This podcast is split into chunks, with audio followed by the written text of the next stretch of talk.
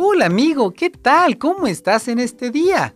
Espero que ya hayas terminado tu tarea, tus deberes y todo aquello para que podamos comenzar a meternos a la escritura. Hoy vamos a comenzar con un nuevo evangelio, que es el evangelio de Lucas.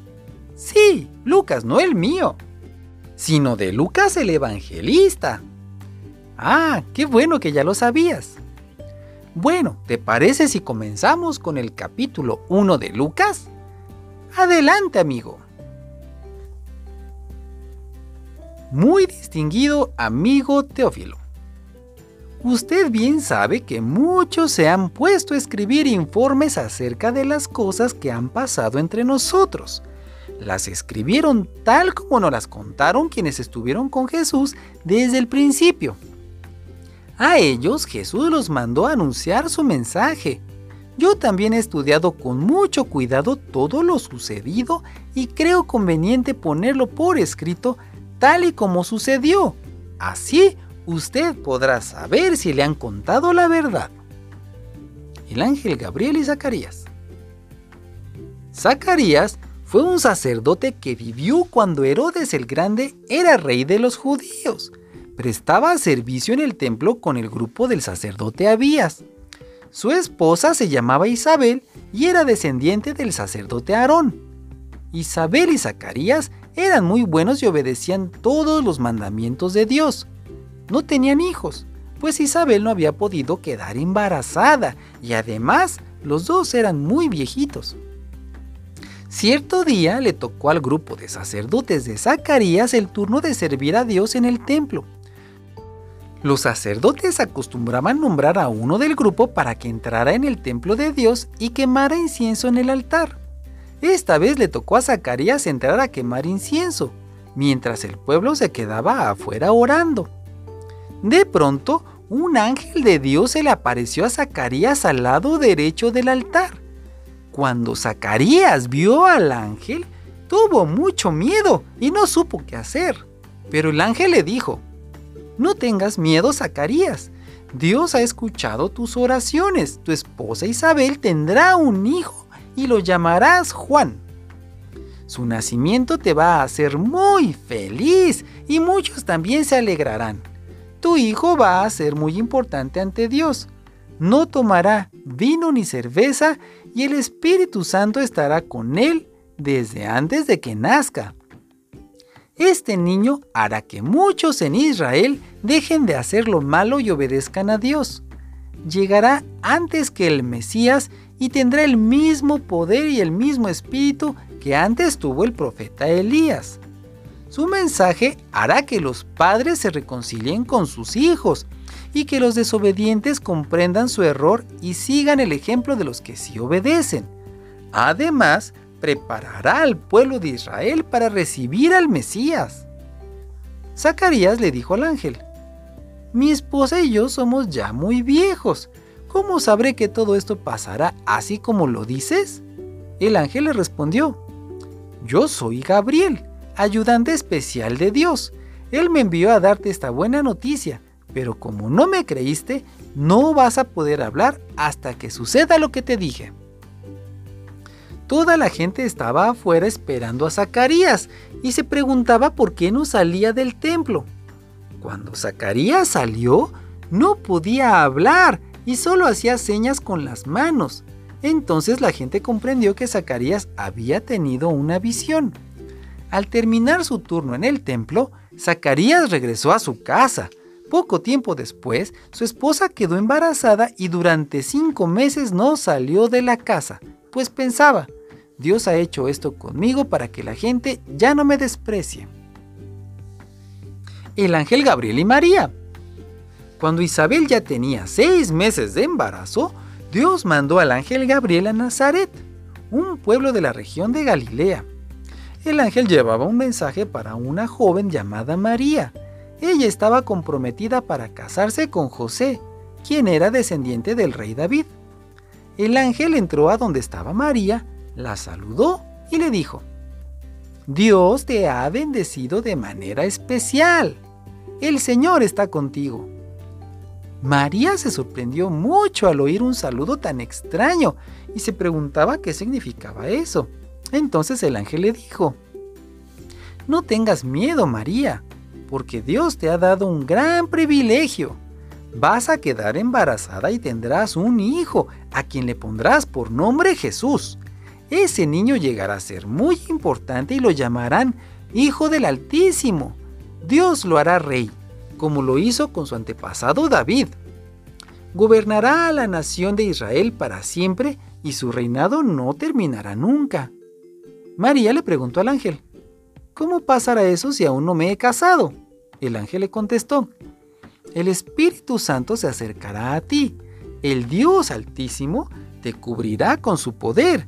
Por eso el niño vivirá completamente dedicado a Dios y será llamado Hijo de Dios. Tu prima Isabel, aunque ya es muy vieja, también va a tener un hijo. La gente pensaba que ella nunca podría tener hijos, pero hace ya seis meses que está embarazada. Eso demuestra que para Dios todo es posible. María respondió, Yo soy la esclava del Señor, que suceda tal como me lo has dicho. Y el ángel se fue. María visita a Isabel. A pocos días, María fue deprisa a un pueblo de la región montañosa de Judea. Entró en la casa de Zacarías y saludó a Isabel.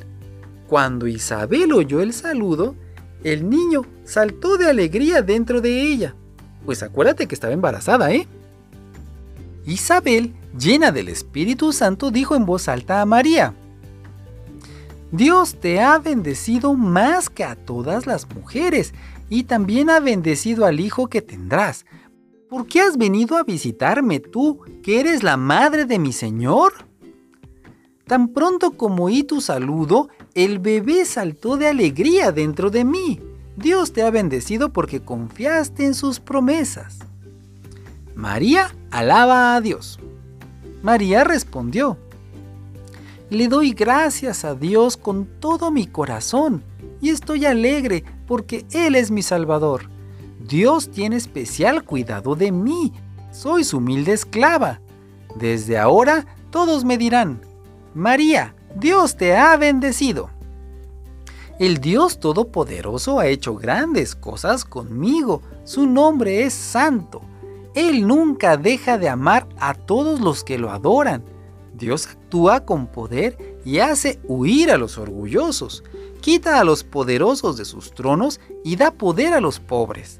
Da cosas buenas a los hambrientos, pero despide a los ricos con las manos vacías.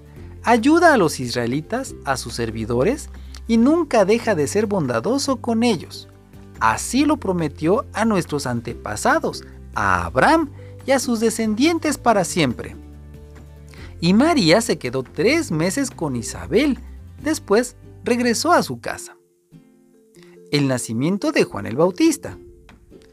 Cuando nació el hijo de Isabel, todos sus vecinos y familiares se alegraron mucho, pues vieron que Dios había sido muy bondadoso. A los ocho días vinieron a circuncidar al niño. Los que estaban allí querían ponerle Zacarías, pues ese era el nombre de su padre. Pero Isabel dijo, no, va a llamarse Juan. Y ellos dijeron, si ningún familiar tuyo se llama así. Y por señas le preguntaron a Zacarías cómo quería llamar al niño. Zacarías pidió una tabla y escribió, Juan. Todos quedaron sorprendidos. En ese mismo momento Zacarías empezó a hablar de nuevo y alabó a Dios. Todos los vecinos se quedaron impresionados y en toda la región montañosa de Judea no se hablaba de otra cosa. Los que oían hablar del asunto se preguntaban, ¿qué será de este niño cuando crezca? Porque todos sabían que Dios estaba con él. Zacarías alaba a Dios.